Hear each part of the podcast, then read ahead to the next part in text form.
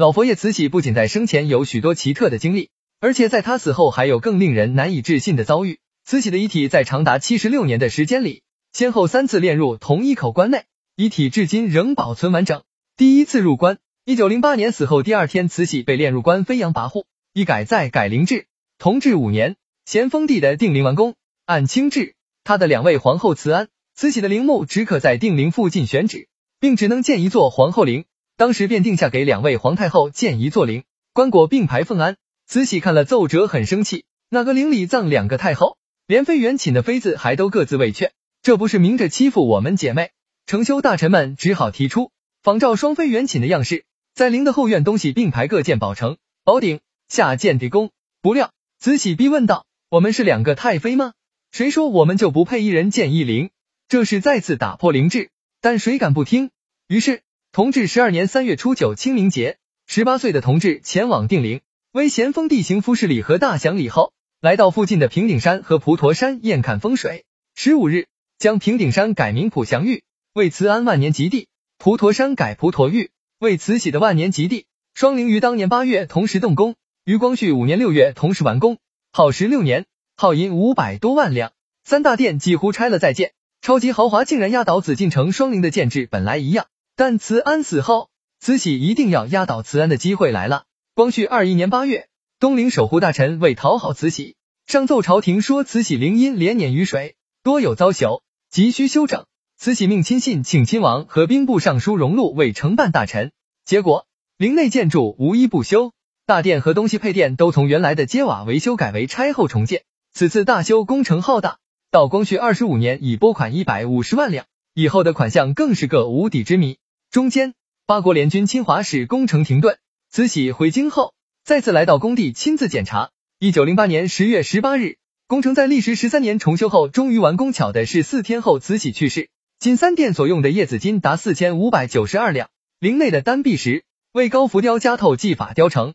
图案为龙在下，凤在上。隆恩殿周围的六十九块汉白玉板，处处雕成凤引龙锥。七十四根望柱头打破历史上一龙一凤的格式，均为一凤压两龙，暗示他的两度垂帘。光绪三十四年（一九零八年）十月二十二日未时三刻，慈禧走完了她七十四年的人生路程，撒手人寰。当天下午四时三十分，掌仪司首领太监用娥皇吉祥轿将慈禧的遗体从西苑仪銮殿抬出。五时十五分到皇极殿，放在回床上。第二天上午八时五分，在隆裕皇太后和瑾妃的敬视下，慈禧的遗体被炼入了棺内。宣统元年（一九零九年）十月初四日四时，慈禧的子宫葬入普陀预定东陵地宫。第二次入棺，一九二八年遭盗墓抛尸，全身长满白毛。慈禧棺椁内的珍宝价值在五千万两白银，堪称世界之最。慈禧随葬的珍宝究竟有多少？他的心腹太监李莲英亲自参加了慈禧棺中葬宝的仪式。据他和侄子所著的《爱月轩笔记》记载。慈禧尸体入棺前，先在棺底铺三层金丝串珠锦褥和一层珍珠，恭厚一尺。头部上首为翠荷叶，脚下置粉红碧玺莲花，头戴珍珠凤冠，冠上最大一颗珍珠大如鸡卵，价值一千万两白银。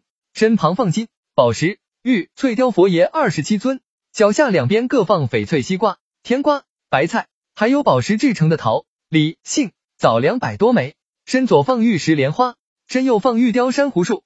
另外，玉石骏马八尊，玉石十八罗汉，共计七百多件。葬殓完毕，又倒入四升珍珠，宝石两千两百块填棺。一棺的奇珍异宝，聚起的自然是巨货。他闭上眼，仅二十年，有一位和他同样巧取豪夺、横抢暴绝的大盗，将黑手伸向了他，并将他毁棺抛尸。慈禧死后二十年，即一九二八年七月四日至十日，军阀孙殿英盗掘了乾隆帝的玉陵和慈禧陵，毁棺抛尸。约走了全部随葬珍宝，慈禧遗体被抛出关外，嘴里的宝珠被抠走，上衣也被扒光了，下体仅剩一条内裤。到案发生后，溥仪派载泽、麒麟、宝熙等人到东陵对慈禧的遗体进行了重新安葬。载泽等人钻进地宫，见慈禧遗体趴在棺盖上，头朝北，脚朝南，左手反搭在后背上，在地宫里已暴尸四十多天，遗体上出现了许多斑点，长满了白毛。载泽等人见内棺上完好。可以继续使用，于是命其父用一块黄绸子将慈禧遗体盖上，将一件黄缎褥铺在遗体一侧，然后慢慢翻转尸身，正好将遗体仰卧在黄缎褥上。只见慈禧面色灰白，两眼深陷无珠，颧骨高隆，嘴唇有伤痕，众人帮扶着，用如意板将慈禧遗体抬入棺内。如意板未撤出，遗体上盖上一件黄缎被，把从对宫里拾到的慈禧生前剪下的指甲和掉的牙用黄绸子包好，放在背上。再则又将当年得到的慈禧遗物一件黄缎袍、一件坎肩盖在背上，盖上棺盖，用漆封上棺口。重殓完毕，第三次入关。一九八四年，文物局清理内棺，搬出尸体。一九七九年二月十七日，清东陵文物保管所对慈禧地宫进行了清理。因为要赶在五一节开放慈禧地宫和慈安陵地面建筑，保管所领导决定将慈禧内棺留到旅游淡季再清理。一九八三年十二月初，旅游已进入淡季，保管所领导决定清理慈禧内棺。十二月六日，清理小组打开棺盖后，看到一件黄缎大被把棺内盖得严严实实，背上盖着两件衣服。很显然，这是一九二八年载泽等人重殓时的原状，五十五年来一直没人动过。为稳妥起见，保管所领导决定先盖上棺盖，封闭地宫，将此事向上级汇报。一九八四年一月四日，国家文物局派来了几名专家，与清东陵文物保管所组成了一个清理慈禧内棺十人小组。第二天。清理小组一次接取了背上的两件衣服，发现了包着慈禧指甲和牙齿的小黄包。当将黄缎卷走后，慈禧的遗骸呈现在眼前。她的脸部及上身用黄绸包裹着，下身穿着裤子，裤子上绣满了寿字，一只脚上穿着袜子。遗体仰身直卧着，头微微左偏，右手放在腹部，左臂自然的垂于身体左侧，两眼深陷成豆，腰间扎着一条丝带。遗体仍是完整一体的，全长一百五十三厘米。清理小组用他身底下的如意板将遗体从棺中抬出，放在地宫的地面上，在棺内喷洒了防腐消毒药液后，又将慈禧的遗体抬入棺内。这是他死后第三次被抬入这口棺中。